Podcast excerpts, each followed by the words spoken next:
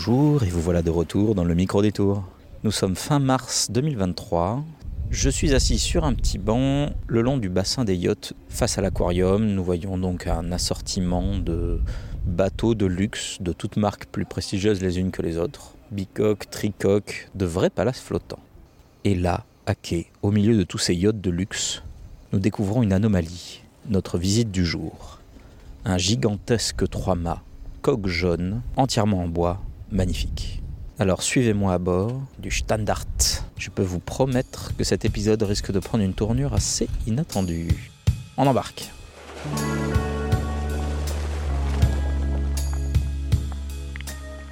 Le, micro. Ça peut-être commencer par euh, ta présentation. Bonjour. Bonjour. Qui es-tu? Alors, je m'appelle Hugo Bossadam. Euh, je suis bénévole sur le Standard depuis euh, bientôt trois mois. Et euh, donc, euh, toutes les semaines, on part naviguer. Et euh, j'avais aucune expérience là-dedans. Et ils m'ont formé sur le tas. Et, et j'ai tout appris avec eux. Et j'ai encore beaucoup à apprendre. Donc en fait, oui, tu as démarré euh, de zéro. Euh, qu'est-ce qui t'amène à faire ça? Euh, bah, en fait, je voulais partir faire du volontariat. Et je m'étais dit, je vais leur donner un petit coup de main d'ici là. Et depuis, je suis là tous les jours. Et je vais partir avec eux naviguer tout l'été. on Ah tombe oui. amoureux vite. Bon, Nous avons un bateau absolument hallucinant devant nous, euh, assez impressionnant. Euh, Est-ce que tu peux nous en parler un peu avant qu'on qu'on rentre plus en avant? Alors en fait c'était le premier euh, navire de guerre de la marine russe. Euh, il a, le premier a été construit en 1703, donc celui-là c'est une réplique. Il a été construit de 94 à 99 et depuis euh, 23 ans plus ou moins il navigue euh, sur les plein d'océans et dans- il fait plein de festivals. euh. Et c'est un bateau école donc euh, toutes les personnes qui le souhaitent peuvent venir naviguer avec nous et apprendre euh, euh, tout ce qui est lié au vieux gréement, donc euh, la navigation mais aussi l'entretien euh, des navires. euh. Mais venir ici, c'est aussi ouais, une introduction à plein d'autres vieux gréements. Donc euh, on ne pourra pas gérer un navire tout seul parce qu'il faut être beaucoup déjà. J'imagine on va en parler. Ouais, ouais, il faut vraiment être beaucoup. Mais par contre, ouais, c'est une très bonne introduction. Et à la fin, non, on n'a pas de diplôme, mais on a beaucoup de connaissances. Et, et c'est une expérience euh, incroyable enfin, sur soi-même. Et puis euh, à l'océan, c'est quelque chose d'assez dingue. Mais je retiens que si on met le petit doigt dedans, on risque de se laisser embarquer. ouais, c'est ça. C'est vraiment ça, ouais.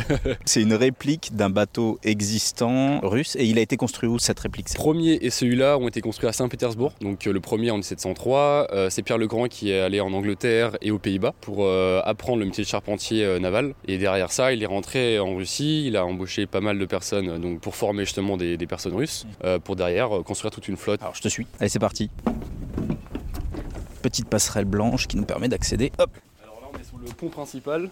Donc je, m'excuse d'avance si je dis des termes en anglais parce que je les connais plus en anglais qu'en français. Il n'y a pas de problème, j'ai cru comprendre que c'était une équipe internationale de toute façon, donc je pense que ça doit beaucoup parler anglais ici. hein. Bon, ça on va. communique beaucoup euh, en anglais avec des gestes. Puis voilà, on, on se montre beaucoup ce qu'il faut faire ouais, si on se comprend pas au cas où. Do the thing on the thing. et- Ah, Voilà, exactement. On monte les gestes et on répète les gestes. Alors du coup là c'était le, le pont principal, donc euh, il y avait la plupart des canons. Il faut savoir qu'à l'époque il y avait 150 personnes sur ce navire. 150 Mais où est-ce qu'il est rangé? Ils dormaient là, sur le pont, entre les canons. euh, euh, les étaient à l'avant. Mhm. Tout ce qui était feu ouvert c'était à l'avant parce qu'on a toujours le vent à l'arrière. Mhm. Donc si jamais il y avait un feu, euh, le feu pouvait pas se répandre sur l'entièreté du navire. Malin. Alors là, on a le cabestan, donc c'est ça qu'on utilise pour remonter les ancres, euh, remonter des mâts, donc ça c'est des mâts de rechange aussi. Donc là, en voyage, on a directement les mâts de rechange qui sont au-dessus de nos têtes, quoi. Parce que c'était un navire de guerre, donc la première chose qu'il faisait, c'est qu'il visait les mâts, et une fois que le navire était immobilisé, il le il le bombardait, et- ou alors il, le- il abordait. Donc voilà, vraiment avoir des mâts et pouvoir les changer rapidement. Et remater euh, en, en mer? Ouais, exactement. Wow. Ils l'ont déjà fait euh, plusieurs fois, enfin il y a des- petits bouts de mâts qui ont cassé plusieurs fois, donc euh, voilà. Ah. On utilise le cabestan aussi pour les remonter derrière. Faut savoir affronter ça. Ok, ça marche.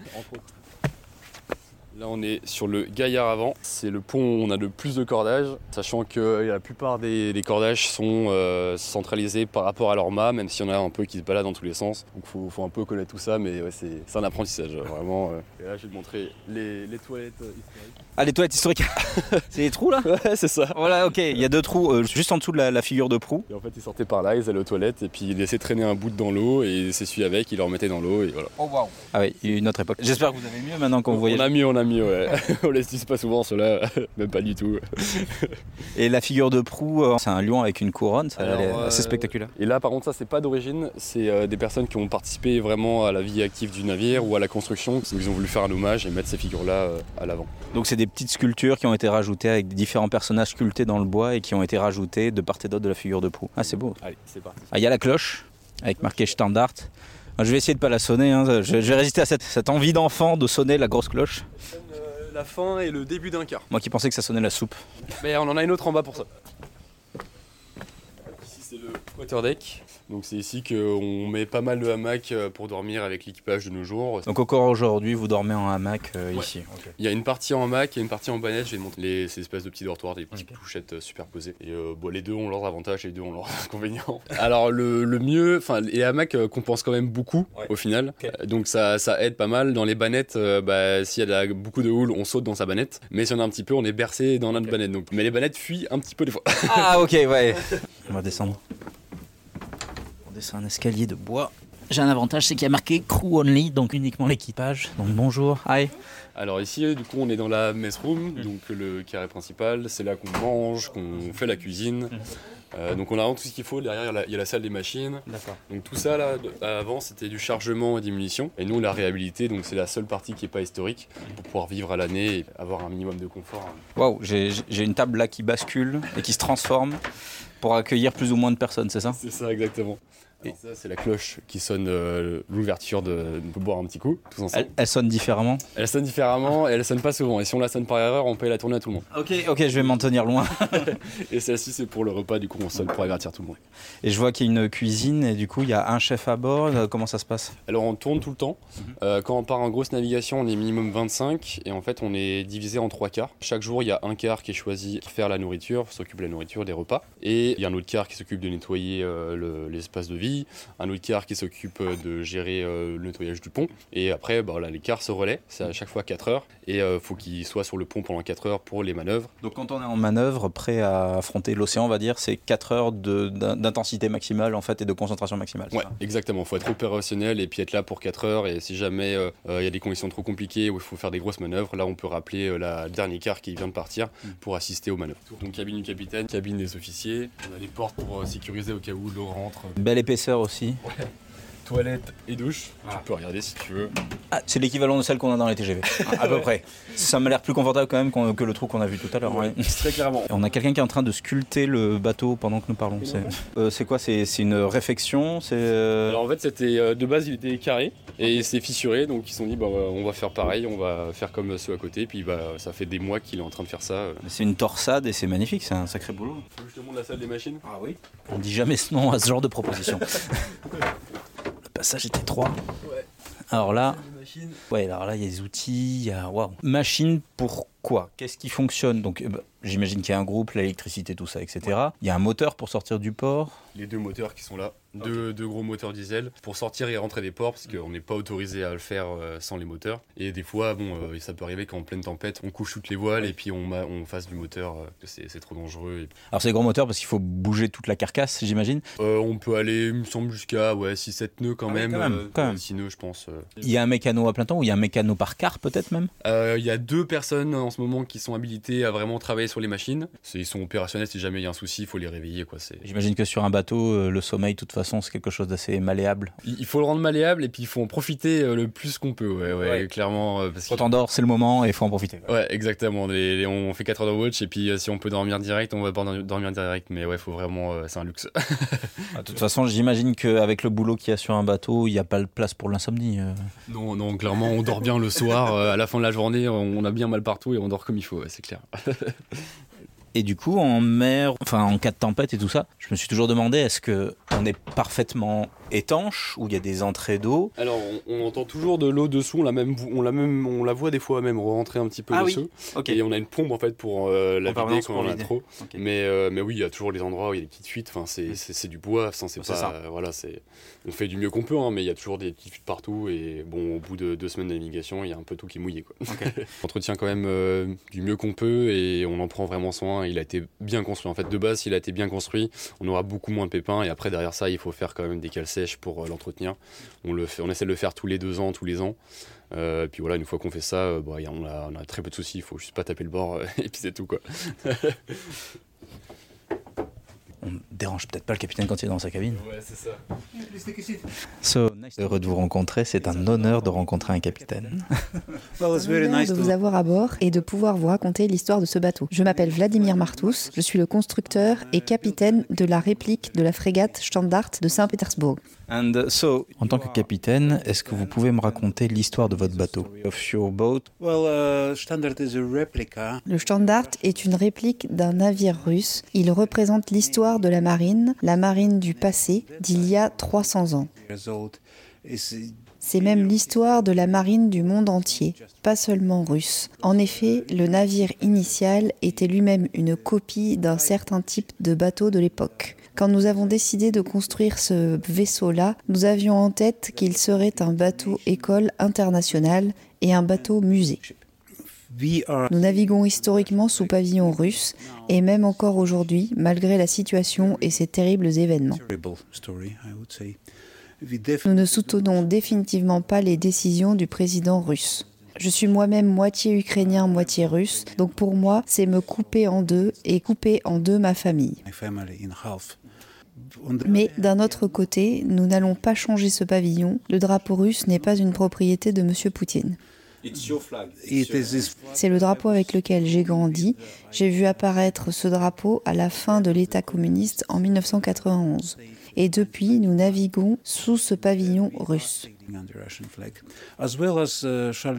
Un peu comme Charles de Gaulle, il n'avait pas honte du drapeau français même si la France était sous occupation allemande. La situation est pas loin d'être la même. Nous devons combattre la dictature. Nous devons trouver un moyen de ramener une vie normale aux habitants russes. Uh, uh, uh, Et quand l'Ukraine retrouvera sa liberté, qu'est-ce que le monde fera de ces 150 millions de Russes? Nous devons construire de bonnes relations entre ces habitants russes ordinaires et les mêmes habitants européens.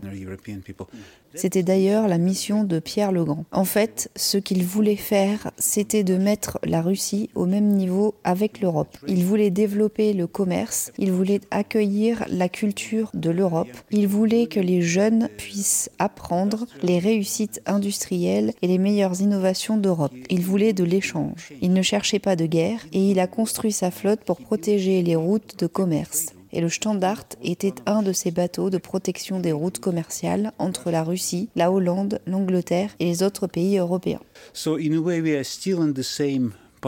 Donc, d'une certaine façon, nous sommes toujours sur la même voie que Pierre le Grand et nous accueillons des personnes de toutes les nations à bord. Nous voulons le maximum d'échanges culturels. Nous ne souhaitons définitivement pas de guerre entre les gens, nous ne voulons pas de tension. C'est pourquoi, au sein du réfectoire du Standard, nous avons exclu ces sujets de discussion. Je voudrais que les gens se concentrent sur les aspects positifs de cette coopération. Nous avons les navigations à préparer, la météo à surveiller, les festivals à visiter. Voilà de quoi on parle. Je crois que nous sommes une part de la paix dans le monde qui existait avant que tout ce merdier ne démarre. Donc j'essaye de garder cette paix en tête dans notre équipe, même si dans mon propre esprit il y a une terrible douleur. Now you are in La Rochelle.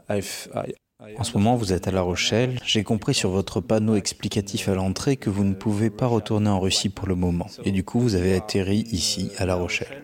Why La Rochelle How La Rochelle and, uh, Pourquoi La Rochelle Comment c'est arrivé Et pourquoi cette ville est devenue votre petit refuge pour l'instant? for the, for the moment.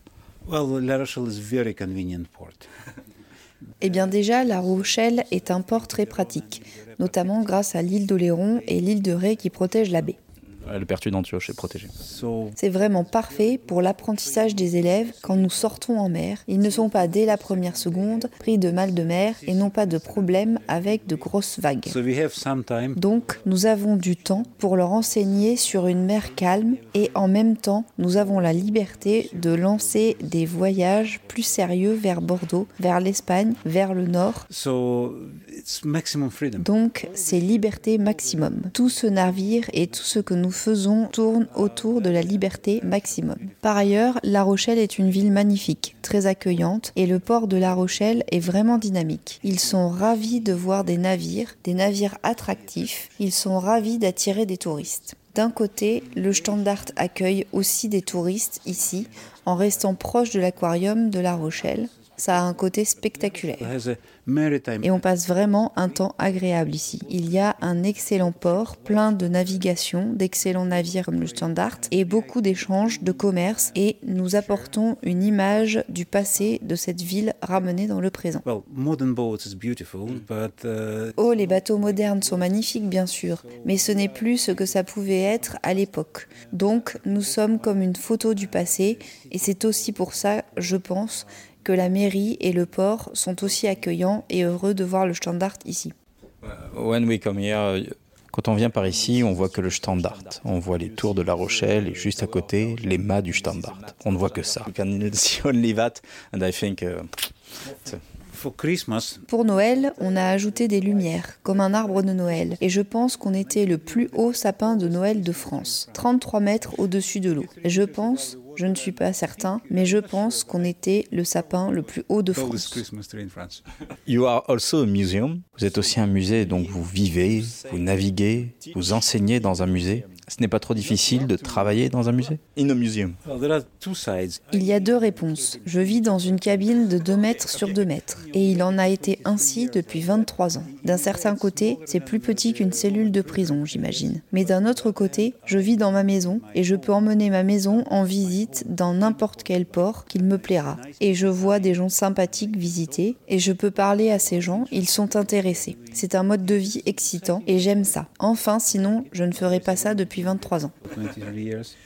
Uh, Par ailleurs, je veux transmettre mon poste de capitaine à mon équipage. Ils savent déjà tellement et ont formé tellement de bons navigateurs et marins, donc le Standard est prêt à être pris par mon jeune équipage. so I have to build another ship. That's what I'm now. Donc je dois construire un autre navire. C'est à ça que je réfléchis. Nous avons un rêve de longue date de bâtir un T-Clipper, un des fameux navires qui rapportaient le thé de Chine vers l'Europe. C'était un des voiliers rapides, très efficient. L'idée est de construire une réplique d'un de ces navires et de le faire voguer en tant que cargo avec zéro émission de CO2. With no CO2 emission. So to show to the world that Le but serait de montrer au monde que la navigation à la voile, à la force du vent, est une bonne ressource pour sauver l'environnement. C'est un rêve, mais bien sûr, les défis s'enchaînent. Après, il y a eu le Brexit, il y a eu le Covid et toute cette opération spéciale. so, but I'm sure sooner or later. Mais je suis sûre qu'on y viendra à un moment ou à un autre. Nous sommes en train de chercher un endroit où l'on pourrait construire 60 mètres de composite acier et bois. Vous voyez, l'histoire évolue en cercle. Parfois, les gens inventent des choses, puis les oublient, et puis un jour, c'est le moment d'y revenir. Maintenant, il est temps de revenir au voyage plus lent, avec des ressources d'énergie naturelle. Pendant 500 ans, les gens ont utilisé le vent pour naviguer, donc nous devons remettre ça au goût du jour. Il y a une part de manque de confiance. Est-ce que ça pourrait être fiable? Oui, le vent est fiable, si on sait comment le gérer. Après 33 ans à naviguer, je peux assurer que le vent est une ressource énergétique fiable. Après, uh, en effet, le Standard est un bateau en bois. Ça nous amène certains défis. Et ici, en France, spécifiquement en Charente-Maritime, vers Rochefort et La Rochelle, on a pu se rendre compte que les bateaux en bois ne sont pas faciles à gérer. but to be honest, J'ai la référence.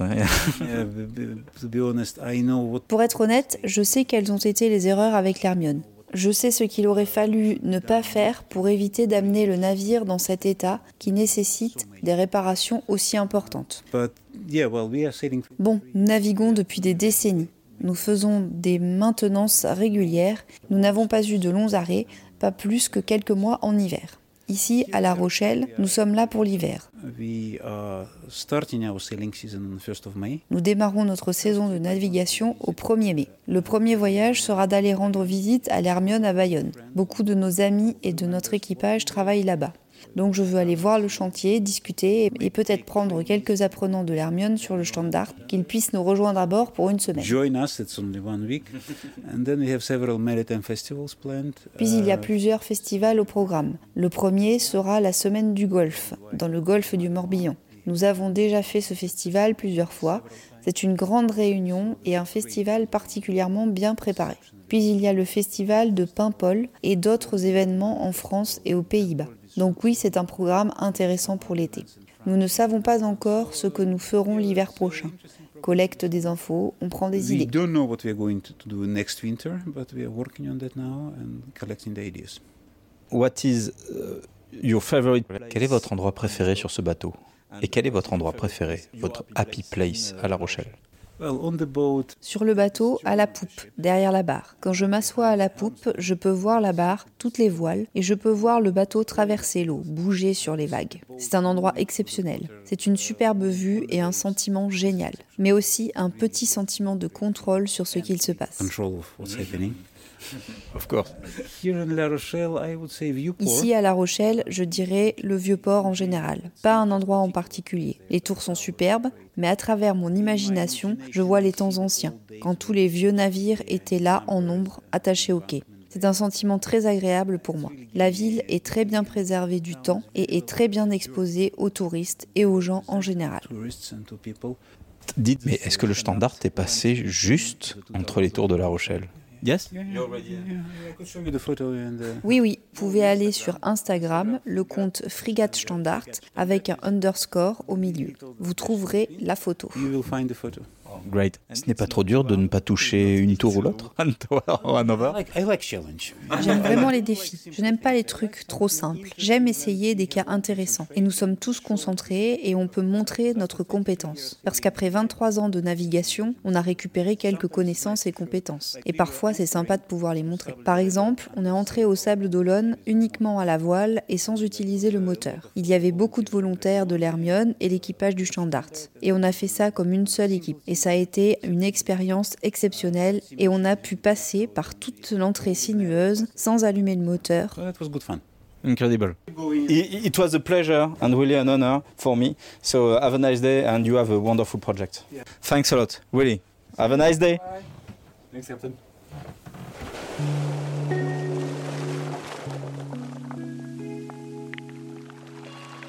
J'en profite pour te poser la question à toi. Donc l'endroit où tu te sens mieux dans le bateau et l'endroit, euh, ton endroit préféré ici à La Rochelle? Euh, mon endroit préféré, je dirais que c'est le Gaillard avant, euh, parce que c'est l'endroit qui bouge le plus quand on est en navigation. On ressent le plus de choses et c'est vraiment incroyable de voir les, les vagues s'écraser à l'avant. Et, euh, et peut-être aussi grimper dans les mâts, ouais, c'est- on s'y sent vraiment bien. Et à La Rochelle, je dirais, alors j'ai oublié le nom du parc, mais le grand parc qu'il y a à La Rochelle, on s'y sent bien. Charlerier. Charlerie, ouais, c'est ça. Et euh, ouais, parce que vraiment on peut faire, on peut se balader et un peu oublier qu'on est en ville, même si la ville est très agréable et puis on n'est pas du tout étouffé dans cette ville. Donc on continue la visite. On retrouve le vent. Ouais, on est sur le gaillard arrière, donc c'est là que le- se trouve le, le poste de pilotage, euh, donc la barre. Et euh, c'est par ici en fait, donc le capitaine se place sur euh, la droite ou la gauche. Et, euh, et il navigue comme ça et il regarde en face ce qui se passe et, et voilà quoi. Donc on a, on a le compas, donc, euh, ouais, donc la, la boussole. Voilà, on a quand même euh, des outils euh, plus euh, technologiques quoi. On a Ah oui, et ok. tout, euh. Alors il faut savoir qu'il y a le, le vieux, euh, vieux, vieille boussole, la vieux compas euh, euh, devant le gouvernail et on ouvre une petite trappe et dessous il y a un ordinateur. un GPS j'imagine et tout ça. ouais, on, est, on est obligé. euh, Ah non, mais de toute façon, vous pour êtes les obligé. cartes, les fonds.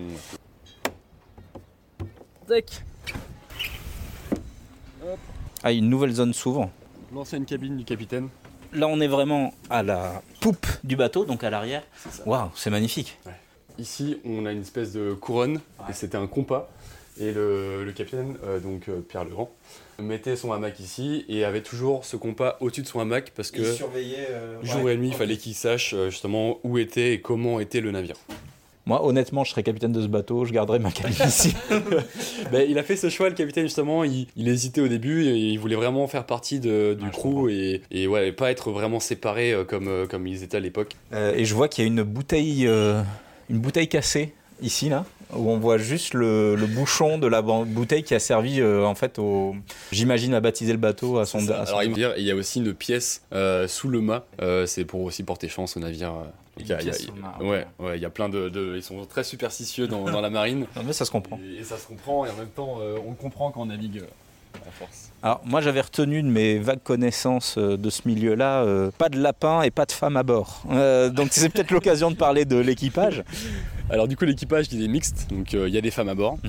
Euh, Bon ça on a battu cette tradition, c'est c'est bien. Ouais, c'est vraiment bien. C'est c'est bien parce que c'est ouais, c'est bah, c'est varié, quoi. Et, et du coup, non, on n'a pas le droit de parler de, de, de lapin, on n'a pas le droit de parler de ça. Donc je- Ah, l'animal à grandes oreilles, pardon. Ah, je, on rembobine, j'ai j'ai rien dit. Et euh, on n'a pas le droit de siffler aussi. Ah d'accord. Ouais, pour le mauvais temps. Et euh, pas, le dire de- pas le droit de dire des gros mots aussi dans la mess room, euh, là où on mange. Bon ça va, je me suis tenu. c'est bien. Alors, t'es en train de me dire que toi, euh, être humain qui est à côté de moi, t'es monté tout là-haut là. Euh, ouais, ouais. 33 mètres euh, là-haut, ouais.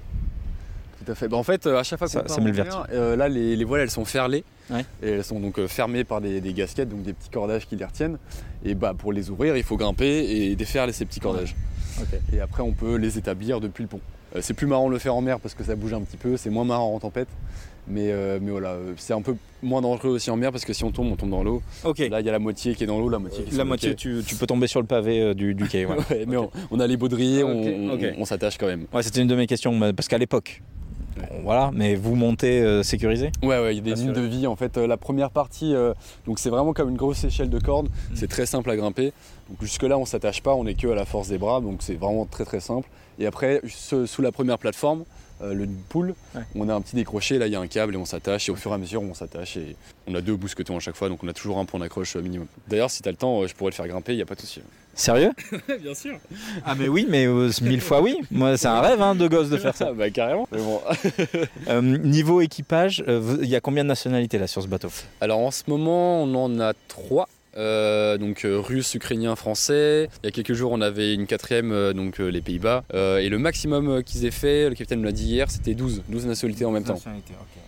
Ouais, donc là, ça va être un zoo. Voilà, concrètement, euh, la discussion, c'est de l'anglais et puis euh, des trucs qu'on comprend pas dans Et tous ça, les ça sens. part dans tous les sens. Ok, ça marche. Euh, vous faites donc musée, on a dit, et bateau école. Donc on peut embarquer avec vous pour la journée, c'est ça? Ouais, exactement. Alors on part toutes les, toutes les semaines, généralement le week-end. Euh, généralement, généralement le week-end, donc ça peut être à la demi-journée, des fois la journée. Euh, le week-end dernier, on a fait euh, un jour et une nuit. On voulait faire deux jours, mais euh, bon, on a dû partir un peu tôt parce que dimanche, il y avait la tempête. Donc on est- on s'est réveillé à 5h du mat, euh, on a relevé l'ancre au cabestan et on est parti directement. Trop bien. Mais, voilà, c'est c'est vrai, on peut faire des petites excursions un peu plus courtes et d'autres un peu plus longues. Et pareil pour les navigations d'une semaine, euh, tout le monde peut venir avec nous, il n'y a aucun souci aussi. Tu, tu viens de gagner un nouveau matelot, c'est bon. Nickel, parfait. Le bateau musée, tu peux peut-être nous dire un petit peu, on peut venir de quand à quand pour le visiter déjà en dehors des, des sorties. Alors, en dehors de la sortie, quand, on n'est pas, donc, euh, quand le navire est là, vous pouvez venir à partir de 10h jusqu'à 18h tous les jours. Euh, sachant qu'on a, on a une petite sonnette euh, à la, dehors. Donc, si jamais on n'est pas là, on n'est pas visible sur le pont, vous pouvez sonner puis on vient vous ouvrir. Écoute, euh, je vais te remercier. C'était vraiment une super visite. Bah, c'est moi qui te remercie. Merci d'être venu et merci d'être curieux. Ah bah là, moi, je, je, je suis embarqué là. moi, moi, c'est sûr, je vais prendre ma place pour une prochaine navigation. Parfait. Bah, là, on va déjà aller grimper et puis euh, la navigation, on fera ça, on fera ça carrément une autre fois. Bon, alors, chers auditeurs, je vous laisse. Si vous n'avez jamais cet épisode dans vos oreilles, si vous, c'est que je, je- je suis tombé. Voilà. Sinon, bon, allez, c'est parti.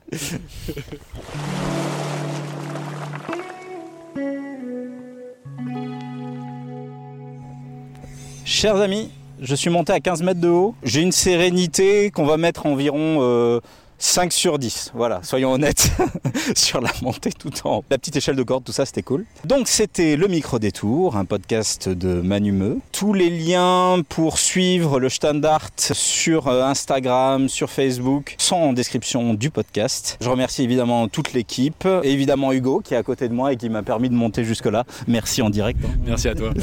Ben, nous, on se donne euh, rendez-vous très bientôt pour un autre épisode euh, du Micro Détour. Peut-être quelque chose un peu plus près du sol, nous verrons. L'habillage sonore est comme toujours assuré par euh, Lolo et Plombier, qui, je suis sûr, auraient adoré euh, grimper avec moi jusqu'à une telle hauteur. Je vous dis à très vite pour un prochain épisode. À très bientôt.